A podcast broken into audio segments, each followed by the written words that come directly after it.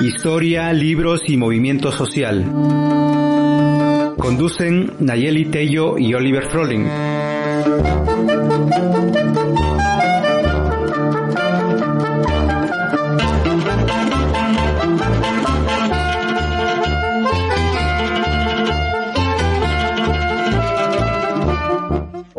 Bienvenidas, bienvenidos, bienvenidos a este su programa Pez en el Surco. Aquí estamos con Rayo Cruz, Oliver Froling y Nayeli Tello. Naye, ¿cómo estás eh, este día de hoy?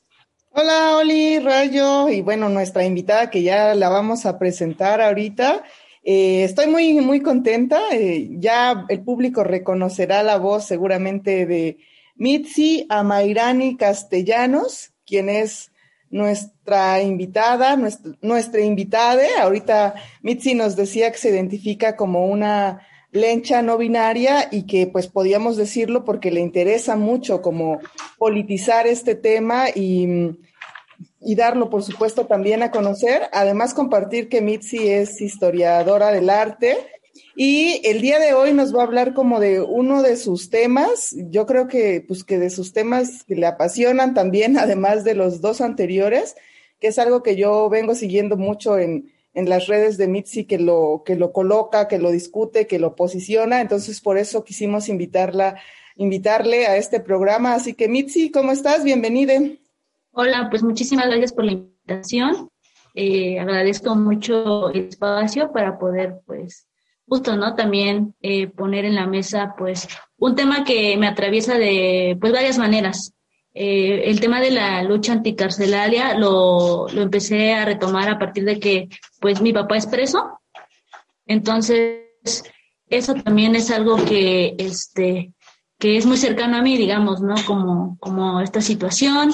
También mi, amiga expresa fue eh, privada de su libertad en agosto del 2020 y bueno, actualmente está como en proceso, ¿no? O sea, todavía no ha tenido un juicio y hay una serie de limitantes dentro del contexto de la propia pandemia que ha pues limitado, ¿no? Como, como, como su proceso. Entonces, a partir también pues de esto es que eh, pues me acerqué a la lucha anticarcelaria. Ah, está muy interesante. Entonces, básicamente tú llegas a esta lucha también por razones personales, ¿no? Y luego te unes a este movimiento, ¿no? Que igual tiene obviamente una proyección nacional y hasta internacional, ¿no? Porque sabemos que hay, hay esta crítica al modelo carcelario, ¿no? En muchos lugares, ¿no? Y México no es el país número uno con uh, personas, digamos, privadas de su libertad, sino el país número uno es Estados Unidos, ¿no? Entonces, para ti, ¿de qué se trata esa lucha anticarcelaria? ¿Es que soltar a todos o, qué, se propone? Más bien había yo naturalizado, ¿no? Como la idea de la cárcel hasta que justo eh, ocurre esta situación con mi papá, que empieza a identificar cuando empiezo a ir a algunas visitas, eh, a realizar algunas visitas a pues esto que llaman industria penitenciaria, ¿no? Que Angela Davis lo menciona de esa manera, ¿no? Como todo un complejo arquitectónico construido a partir también eh, o con ciertos intereses capitalistas también, porque pues eh, hay un montón de trabajo ahí dentro, ¿no? Aparte de que pues, un elemento común dentro del sistema carcelario es como pues la racialidad, ¿no? Entonces, este, pues empiezo a identificar que la mayoría de las personas que están privadas de su libertad son personas que, que atraviesan por varias variantes. Una de ellas es eh, la cuestión del empobrecimiento, pero también la cuestión de la racialidad y el género también, ¿no? Porque pues todas esas, este, y también de todo un discurso de la criminalidad, ¿no? Una construcción pues de un propio imaginario de la criminalidad, ¿no? A partir de pues cierto, ciertas otredades, esas otredades son como justo no me, me encontraba yo ahí con, con, cuando iba a visitar a mi papá, con personas que incluso no habían tenido como traductores, eh, eh, personas, o sea, había una serie de, de, este, de personas que estaban en situaciones bien complejas en, en sus juicios y todo eso, atravesado también por la cuestión eh, económica y monetaria. Entonces, a partir de ahí fue como que empecé a, a acercarme a la lucha anticarcelaria. Eh, pues justo, ¿no? Hay también una situación como, como cercana a mí, que es el encarcelamiento de mi amiga. Y empiezo a, conocer eh, jornadas anticarcelarias que se realizan, eh, un poco para sostener, porque es muy caro como, como sostener eh, pues, todos los procesos, ¿no? Y todo, ¿no? Todo lo que lleva, ¿no? Como, como el que esté una persona privada de su libertad, porque pues también hay que, o hay constante negociación dentro de las cárceles para eh, tener alimento, para, este, incluso, ¿no? Hay como ciertos rituales, ¿no? Como de paso también dentro de esos espacios en donde se necesita dinero como para poder acceder a cosas y así.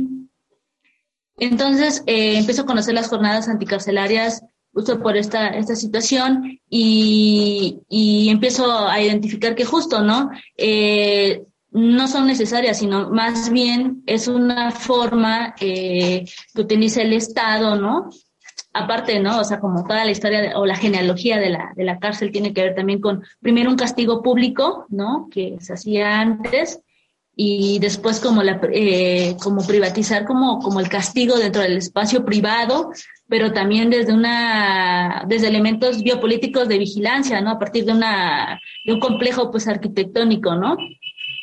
Entonces, pues eh, empezó a, topar que hay en la industria carcelaria, ¿no? O este sistema jurídico penal, pues hay muchos intereses de por medio, intereses económicos, ¿no? Eh, de empresas, de, se manejan como un montón de, de, este, de intereses y que tienen que ver también con eso, ¿no? Con este, el trabajo forzado que se realiza dentro, tiene que ver con, eh, como con esta idea del Estado de no querer solucionar las cosas y ocupar este espacio como una especie de bodega de cuerpos, en su mayoría cuerpos racializados, en donde ahí están los monstruos, ¿no? Toda una, todo una, un discurso de la, de la monstruosidad a partir también de, de esta idea de que, de los malos ciudadanos, ¿no? De las personas desobedientes, las personas que no deben estar en el espacio, en la ciudad, en la urbe, porque resultan problemáticas también para,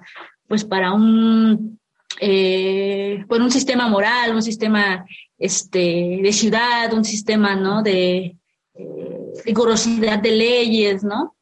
Órale, se me hace bien interesante lo que estás comentando, Mitzi, porque yo siento que a veces en nuestro imaginario este, no hay otra forma, ¿no? Como de, de resarcir, pues, daños o lo que sea, sino es a través de las prisiones, ¿no? A través de las cárceles y cada vez es más claro que, que no, no son, digamos, como un, como un modelo que pueda, que pueda ayudar, ¿no? Tengo, ahorita que te escuchaba, me surgieron muchísimas preguntas más de las que habíamos planeado, a ver si nos da, nos da el tiempo, pero tal como decías, al interior luego hay un, montonal de, negocios dentro, ¿no? Desde, no sé, drogas que puedan circular, lo que decías del tema de rituales de paso, incluso a veces la venta de comida o la venta también de la seguridad dentro de la cárcel, ¿no?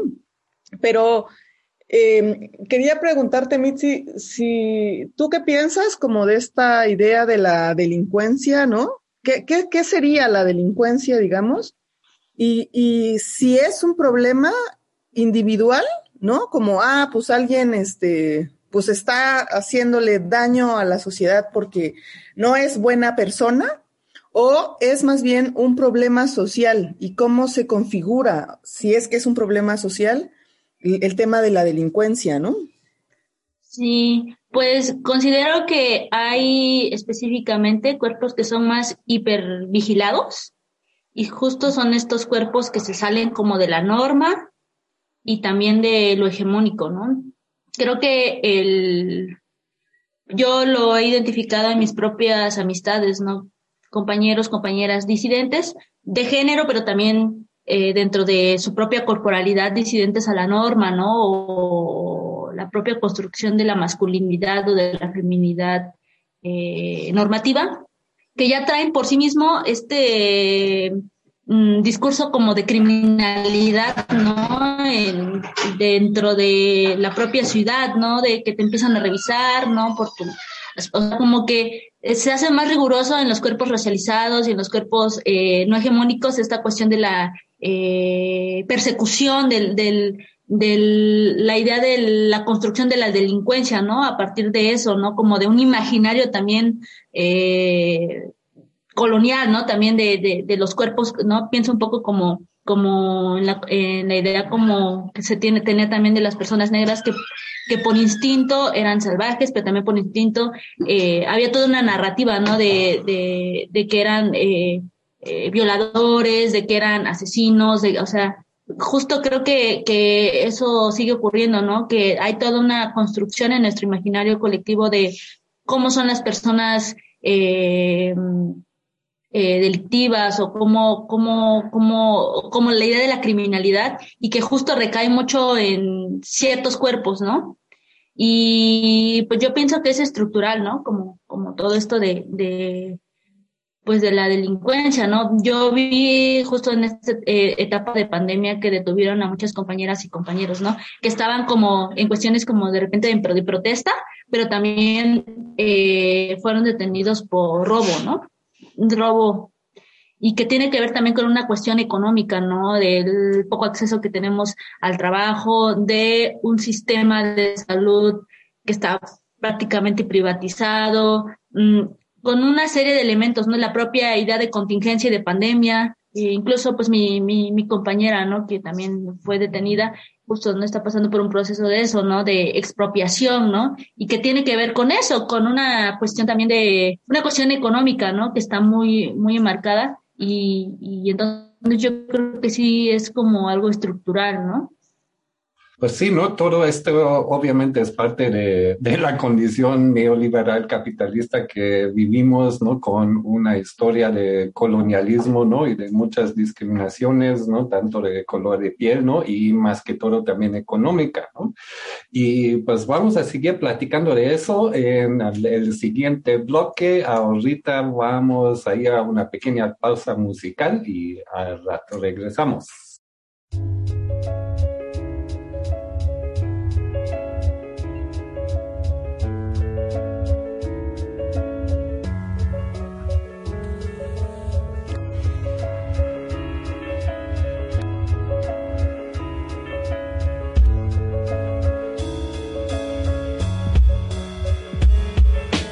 Sin darte cuenta, viste llegar ese maldito día, 16 de septiembre en manos de la policía, patada en la puerta, hostias y amenazas, cuidado, no te muevas, sus pistolas disparan, no te haces a la idea, quizá no lo quieres hacer, sabes que a tus colegas les acaban de coger, si unos ojos te miran, si unos oídos te escuchan, es el precio que pagas por ser de los que luchan, llegó esta pesadilla, ya no puedes retroceder, te tienen en sus manos, te llevan a su cuartel, aislamiento, vejaciones, torturas. ¿Crees que el buen ciudadano se cree toda esta locura?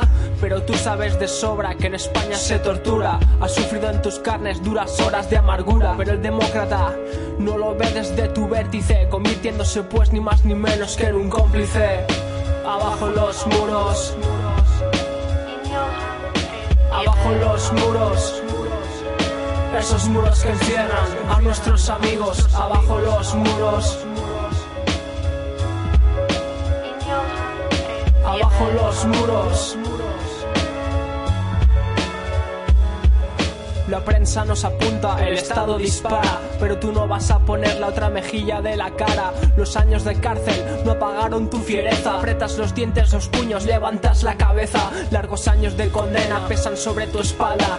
Ya sabes lo que hay, no te sorprende ni te espanta. La palabra soledad no pasó por tu cabeza. Sabes que tus colegas te apoyamos con firmeza. Yo sé que no puedo decir que por siempre aguantaré. Pasen los años que pasen, impasible, resistiré. Pero sabemos que si hay algo que nos une es que la amistad se forjó en ideas comunes. Cuando salgas del talego me podrás reconocer. Ser el colega de siempre, el pastor, el que aún se mantiene en pie. Fundirnos en un abrazo es lo primero que haremos. Lo que hacer con nuestras vidas, eso ya lo veremos. Tenemos la razón, no nos pudieron parar. Ni los años ni los muros nos pudieron separar. No hace falta que busquéis en un libro las pistas. Esto lo hace el orgullo de sentirse anarquistas. Aplicar con nuestros presos solidaridad.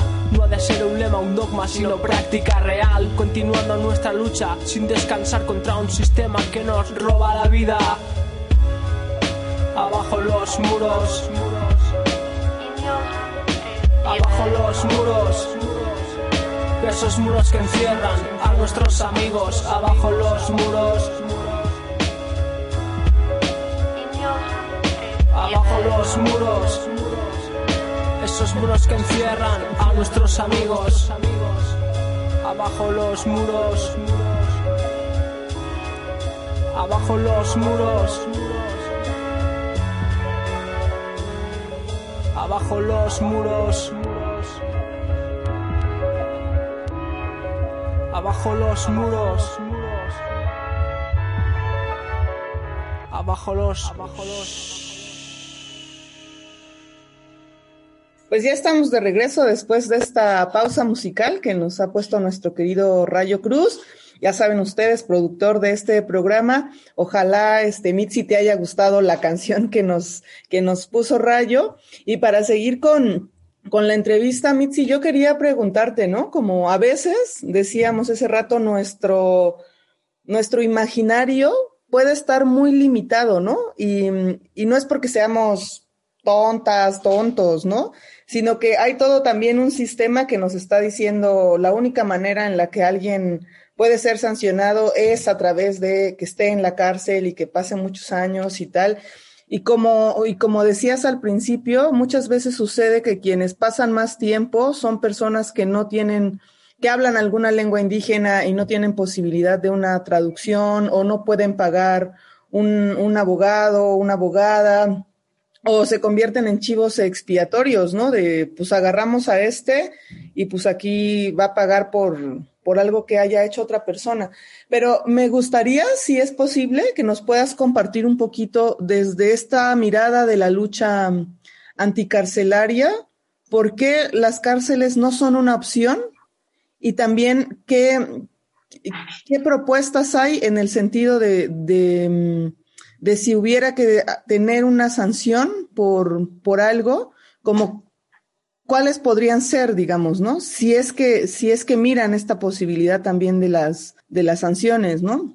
Pues hemos visto cómo la industria penal tiene una forma de justicia que es pues burocrática, ¿no? Burocrática institucional, que no necesariamente repara el, el daño, ¿no? Pensamos más en una restauración de repara o sea, en una justicia reparativa o restaurativa, más bien una justicia restaurativa o de reparación del daño que pueda ser vista o pueda ser concebida eh, a partir también de dejar de, de generar o producir más este confinamiento en estos espacios, ¿no? Porque pues también, ¿no? Hay ahí puede haber como diferentes formas de, cada quien tiene una manera diferente de justicia, tal vez, ¿no? O sea, la reparación del daño puede ser mm, de distintas maneras, ¿no? Para para cada una, une. Entonces, este, pues lo que, lo que hemos, eh, lo que yo, yo he identificado también acá es como, como esta situación de que no necesariamente, eh, o más bien la cárcel lo que hace es como penalizar a partir de un castigo por días, ¿no? En realidad el tiempo, ¿no? Ahí hay una cuestión como de, de exclusión, ¿no? Con una idea de que va a haber una reinserción por parte de el ciudadano o ciudadana que esté en ese espacio, ¿no? Va a haber una reinserción en este en este entramado también de, de encierro y de pero pues este, digamos que dentro de, esta narrativa que se construye a partir de, de la, eh, pues de, de, que, de no querer más bien el Estado no se ha hecho cargo como de todas estas problemáticas y lo único que, que se le hace más factible es encerrarles, ¿no? Y, y esa es la solución. Y cada, cada delito también tiene una carga moral diferente, ¿no? Porque hablar del tema de feminicidio es muy fuerte, ¿no? Y cómo, cómo eh, reparas, ¿no? En ese sentido, cómo reparas la, una vida, ¿no? Cómo, y, y, que, y que creo que, que, que hay, que dentro de esta, también de esta idea de, este, o configuración de delitos a partir de, pues también, ¿no? Como que hay una cuestión ahí muy marcada, ¿no? De qué delito sí puede ser perdonado, puede haber una reparación de daño y qué otro no. Y por eso también hay una diferenciación que han hecho sobre los presos políticos, ¿no? O sea, y que en realidad todos los presos son políticos, ¿no? Porque todo, todo es político, o sea, el que estén ahí tiene que ver con una cuestión política, ¿no? Y que está justo inmersa en una cuestión económica, política, social, ¿no? Cultural incluso. Entonces, este, sí creo que han, se ha pensado como, en alternativas o otras formas de justicia para no seguir alimentando la industria carcelaria que cada vez genera más y más y más, más instituciones y que cada, o sea, las empresas constructoras, las, la industria refresquera y de, y todas esas eh, corporaciones eh, son eh, beneficiadas en la construcción y construcción de más y más sistemas, más este, cárceles, ¿no?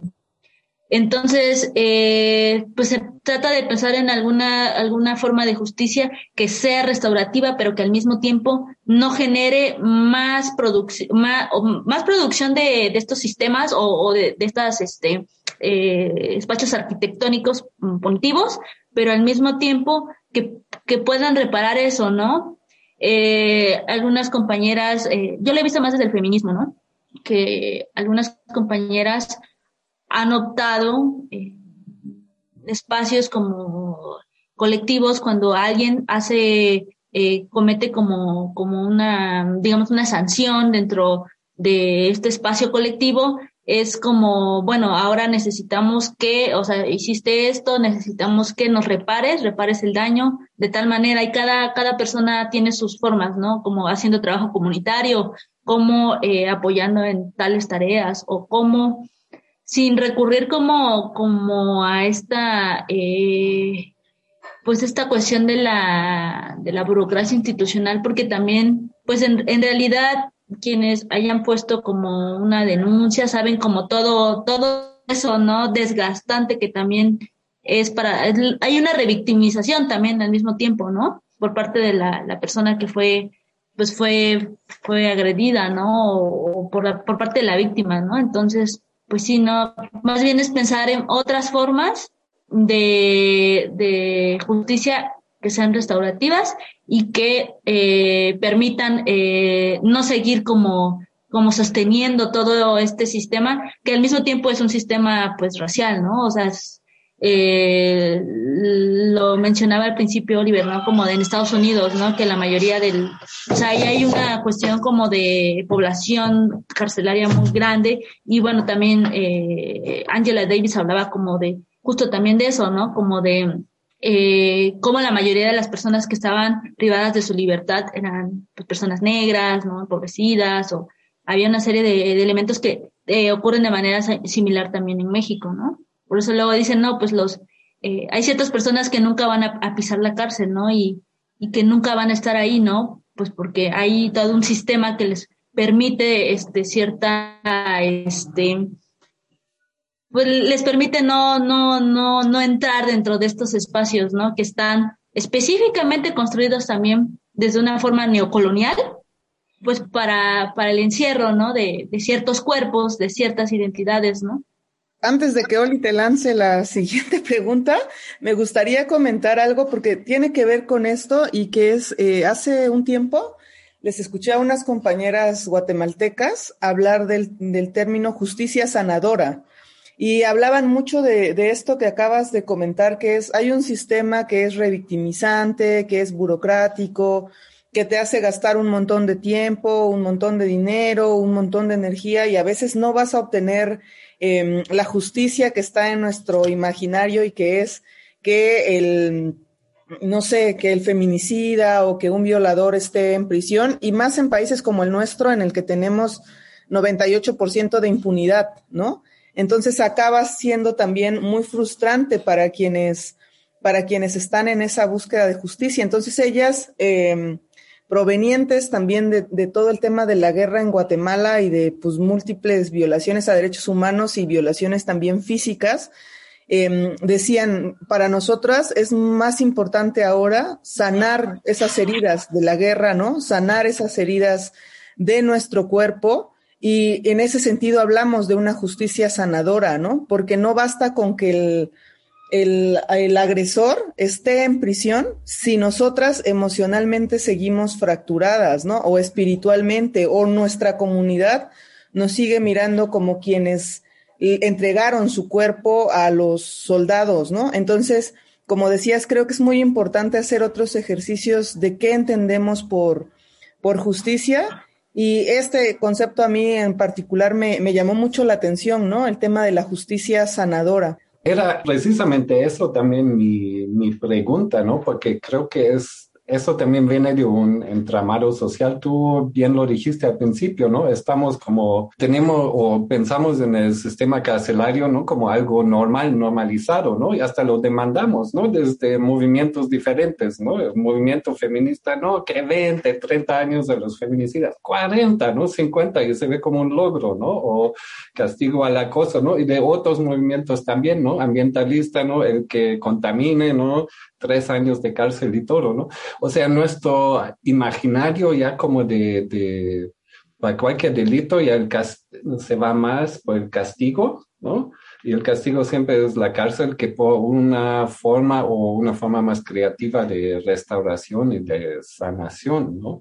Y en este sentido, pues también te quería preguntar, ¿no? Desde el movimiento de dónde vienes, pues qué, qué actividades o qué están pensando para también cambiar estas actitudes.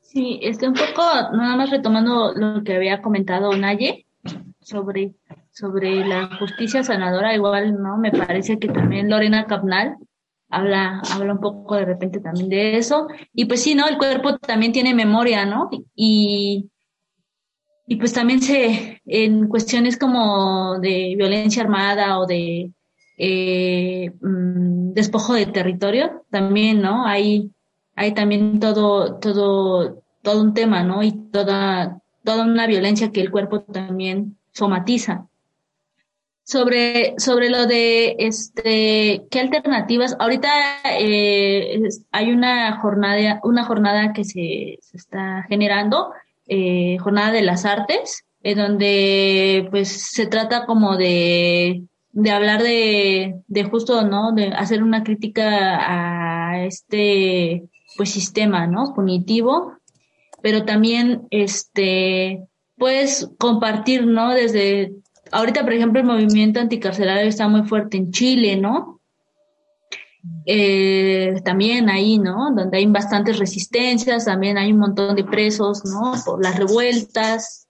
Y aquí en México, pues están también generando varias actividades, sobre todo como eh, actividades relacionadas con jornadas de, de rodadas en bicicleta, pero también eh, hacer recorridos de ciertos espacios periféricos de la periferia eh, al, al, centro penitenciario y en el camino como informar o, o este mencionar como pues toda eh, todas estas eh, esos elementos que están detrás de la cárcel no que tienen que ver también con lo que yo mencionaba del trabajo forzado no porque bueno eh, en el caso de Oaxaca que es donde eh, pues yo eh, tengo un poco más de cercanía en el penal de Etla, pues sí, ¿no? Ahí la mayoría de los presos realizan un oficio y a partir de la mercancía o de, la, de los eh, productos que elaboran,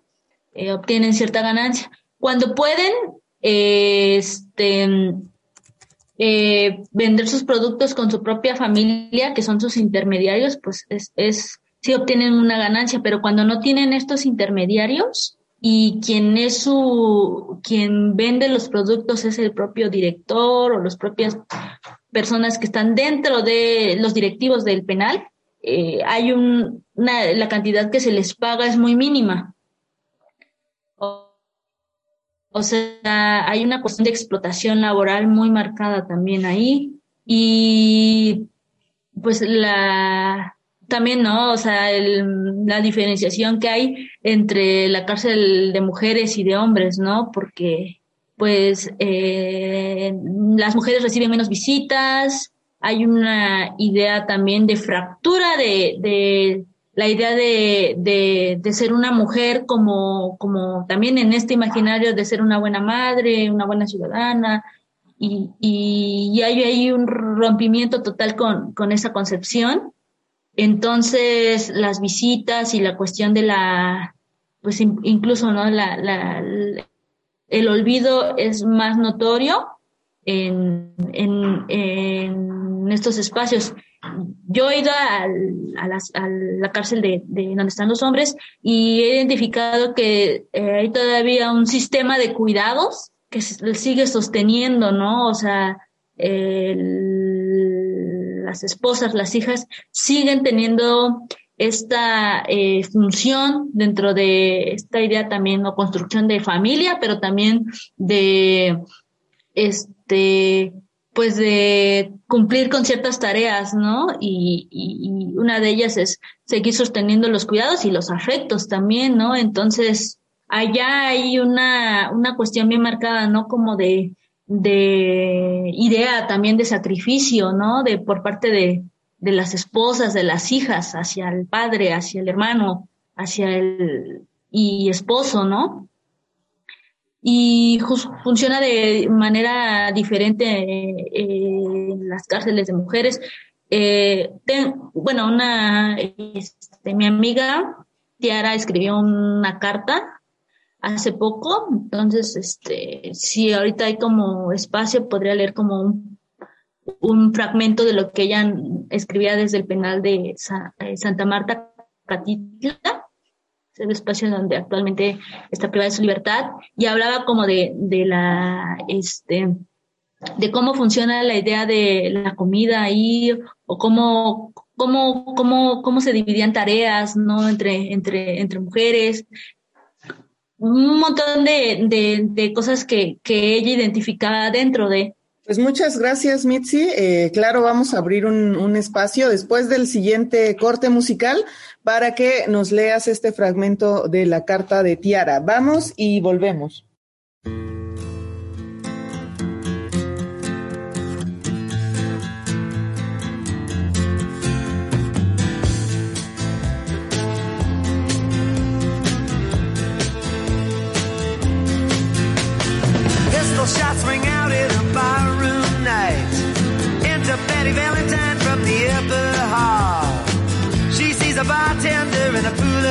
Blood.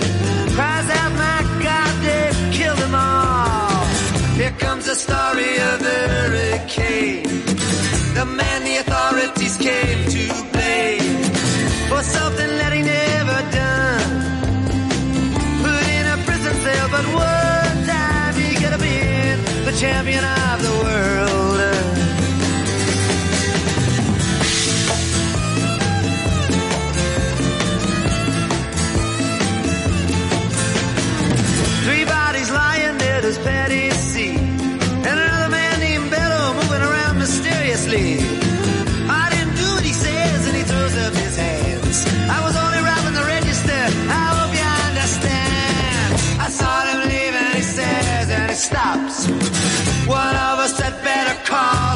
house.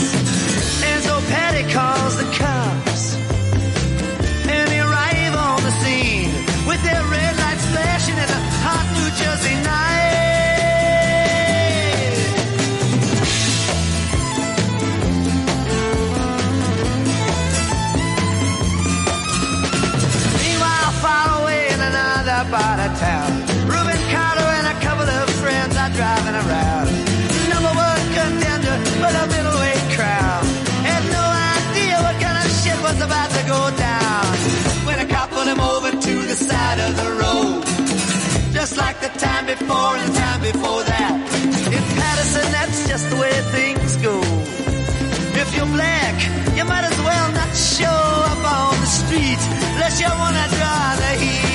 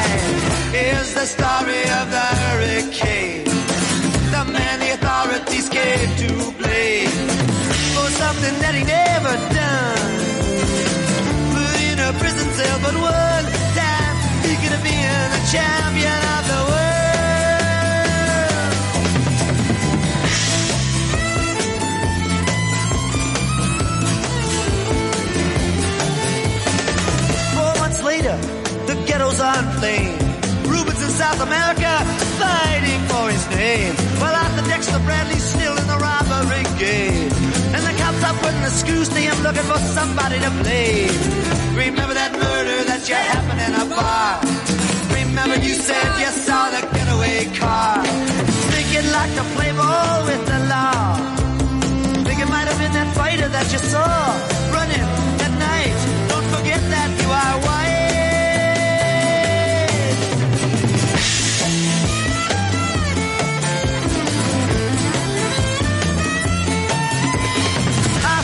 Dexter Bradley said, I'm really not sure.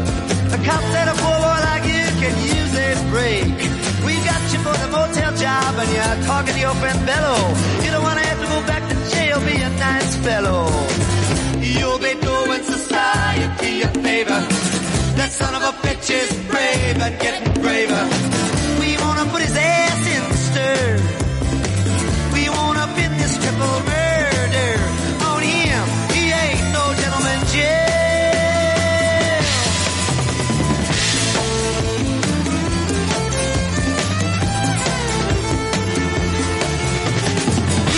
Take a man out with just one punch, but he never did like to talk about it all that much. It's my work, he'd say. I do it for pay. And when it's over, just as soon go on my way up to some paradise where the trout streams flow and the air is nice, and ride a horse along the trail. But then they took him to the jailhouse where they tried to turn a man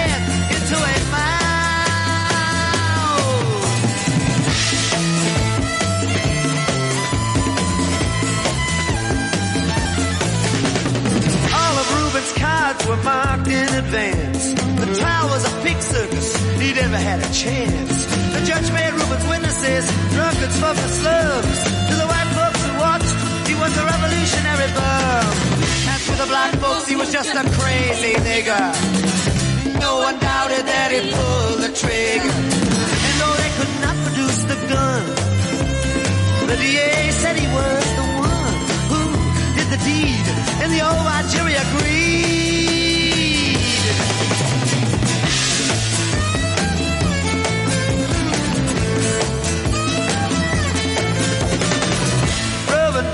Was falsely tried. The crime was murder when, guess who testified? Bello and Bradley, and they both all they lied. The newspapers, they all went along for the ride.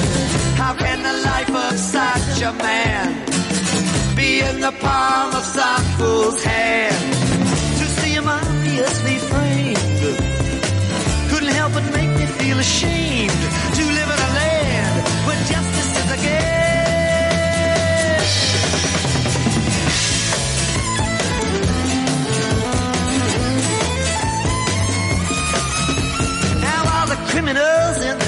ties. I'm free to drink martinis and watch the sunrise. While Reuben sits like Buddha in a ten foot cell. An innocent man in a living hell. Yes, that's the story of the hurricane. But it won't be over till they clear his name and give him back the time he's done. Put in a prison cell, but one time he have been the champion of the world.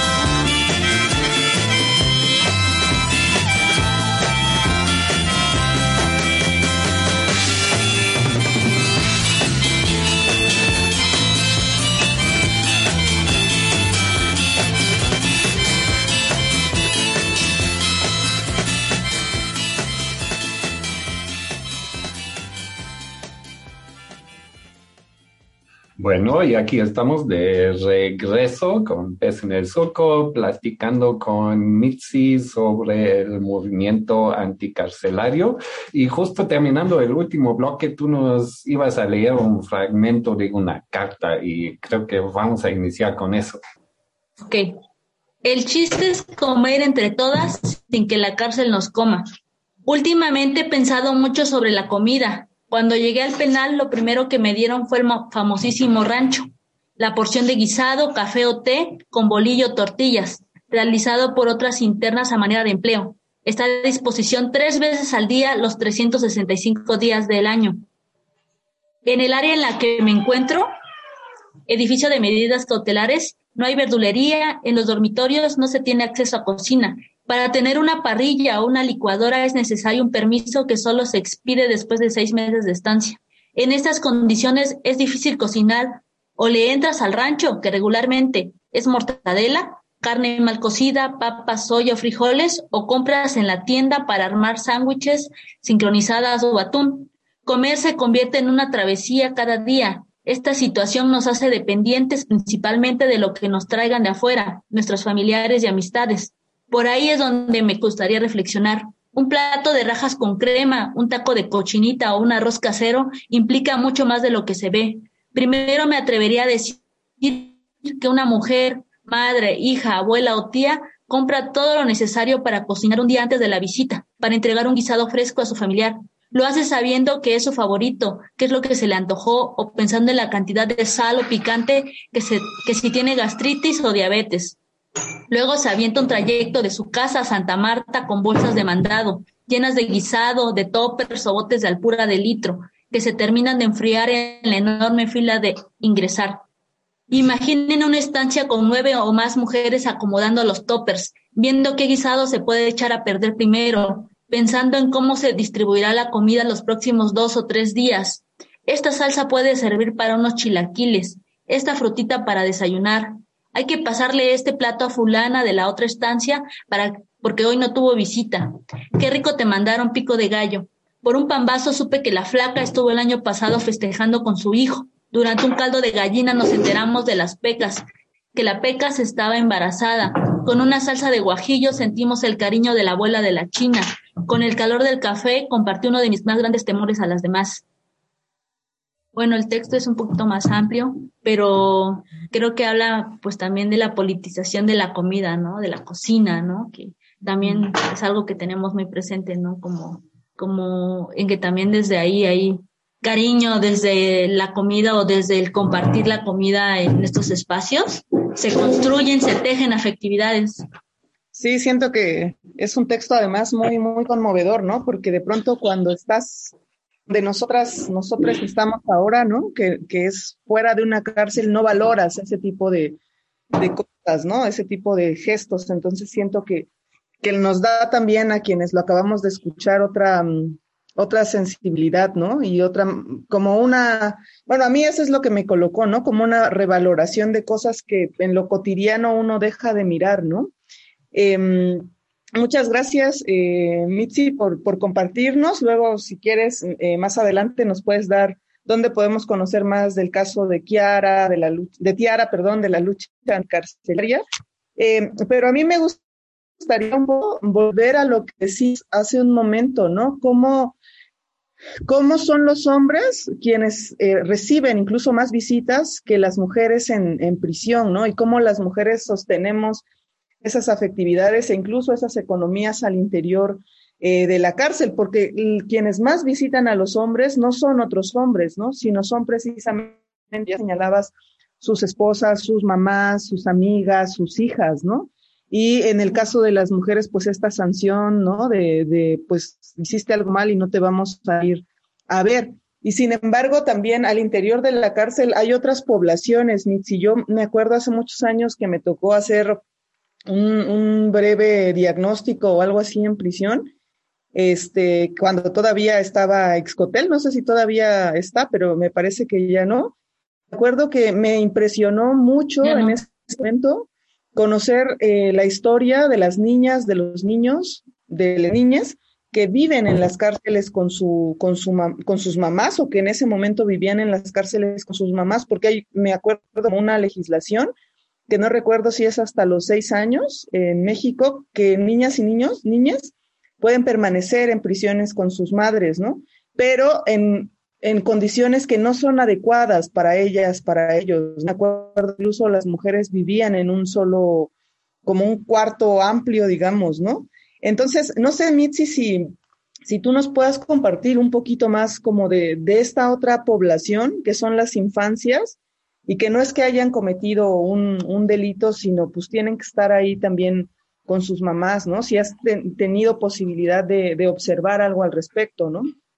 Pues en realidad no, no, este, no he tenido como ese acercamiento, pero sí eh, supe que salieron como una serie fotográfica mostrando eh, esta eh, pues construcción de maternidad también en estos espacios, ¿no? Y cómo lo que eh, representaba la crianza en justo en un contexto pues bien, aparte de precariedad, pues de encierro, ¿no? Pero no, no, no, este, no he tenido un acercamiento más profundo sobre el tema y no, eh, en su momento, eh, no he conocido como a personas privadas de su libertad, pero incluso, ¿no? Desde una cuestión de que mm, tuve una tía que fue privada de su libertad por eh, la venta de un terreno y al final se comprobó que era inocente y estuvo mucho tiempo ahí. Y como casos cercanos, no como, como a familiares que han estado ahí o amigos, pero no, y por cuestiones también de protesta, ¿no? También, ¿no? Los compañeros, este, eh, apenas, ¿no? Como que se acentuó un poco más como, como esta persecución, ¿no? A personas que, eh, están como eh, dentro de este contexto de, pues también de defensa del territorio, ¿no? Porque pues también hay como pues, toda, toda una necropolítica sobre, sobre defensores y defensoras y persecución también, pero sobre las infancias específicamente, no, este, para volver un poquito a la cuestión del movimiento, porque ya nos estamos acercando al, fin de este programa, este, ¿dónde la gente que se despertó un interés, ¿no? De, de unirse, ¿no? A esta lucha por cárceles pues, más humanos, ¿no? Y también de abolición de las cárceles al final. ¿Cómo pueden contactar gente del movimiento? ¿Cómo se pueden unir? ¿Dónde pueden conseguir más información? Sí, este, hay varias páginas en Facebook y en Instagram que hay una que se llama Feria Anticarcelaria. Eh, aquí, eh, en el caso de DEA, tenemos lo que es la jornada eh, de las artes por la libertad de Tiara. Y este, hay varios blogs en donde este, ponen como constantemente ciertos archivos eh, de descarga libre, algunos fanzines, algunos eh, textos que realizan eh, o cartas que, que, elaboran presos políticos en revueltas, hablando como de su situación y de, y de, pues, de varias eh, eh cuestiones políticas. Entonces, Sí, ahorita pues con el acceso a la información, que también pues bueno, ¿no? Tiene que ver con un privilegio también, pero sí hay posibilidad como de, de este, de obtener como material para, para este, pues, pues para identificar también o para empatizar con las personas que están privadas de su libertad. Un poco, este, rompiendo esa barrera también que hay, ¿no? Entre los ciudadanos del bien y los ciudadanos del mal, ¿no? Como, como en esta, esta idea, ¿no? Acá bien moral, ¿no? De, de, de nosotros somos los, los que estamos afuera somos los buenos y los que están adentro son los malos, ¿no? Entonces, eh, pues también desde una cuestión de, de eh, pues sí, ¿no? De empatizar, de solidarizarse, ¿no? Con eh, pues las vivencias también de las personas que están privadas de su libertad, ¿no? Porque eh, por el hecho de estar ahí, como que creemos que son merecedores de toda, de todas las eh, pues injusticias que también se viven dentro, ¿no? Y de la violación de derechos humanos que al mismo tiempo hay, pero también de una serie de arbitrariedades en sus procesos, ¿no? Pues muchísimas gracias, Mitzi, por estar aquí. Vamos a aprovechar para mandarle saludos a las radios que nos retransmiten y en particular a las y los compañeros allá en, en Miahuatlán, ¿no? Que tienen ahí un, un penal federal, ¿no? Y que obviamente no hemos hablado el día de hoy de eso, pero cómo estos penales al instalarse en ciertos lugares cambian toda una dinámica comunitaria e incluso pues restringen ciertas cosas, ¿no? Como el agua, la libertad, ¿no? El, al estar ahí, entonces, pues bueno, ojalá que les haya interesado ahí en Estéreo Dinastía este programa y pues muchísimas gracias, Mitzi, nos dio muchísimo gusto tenerte de vuelta en estas cabinas y bueno, pues cuando gustes sabemos que tienes muchísimos temas para compartir con nuestro auditorio, así que cuando gustes, pues esta es tu casa y pues nos, nos vemos en el siguiente programa. Muchas gracias.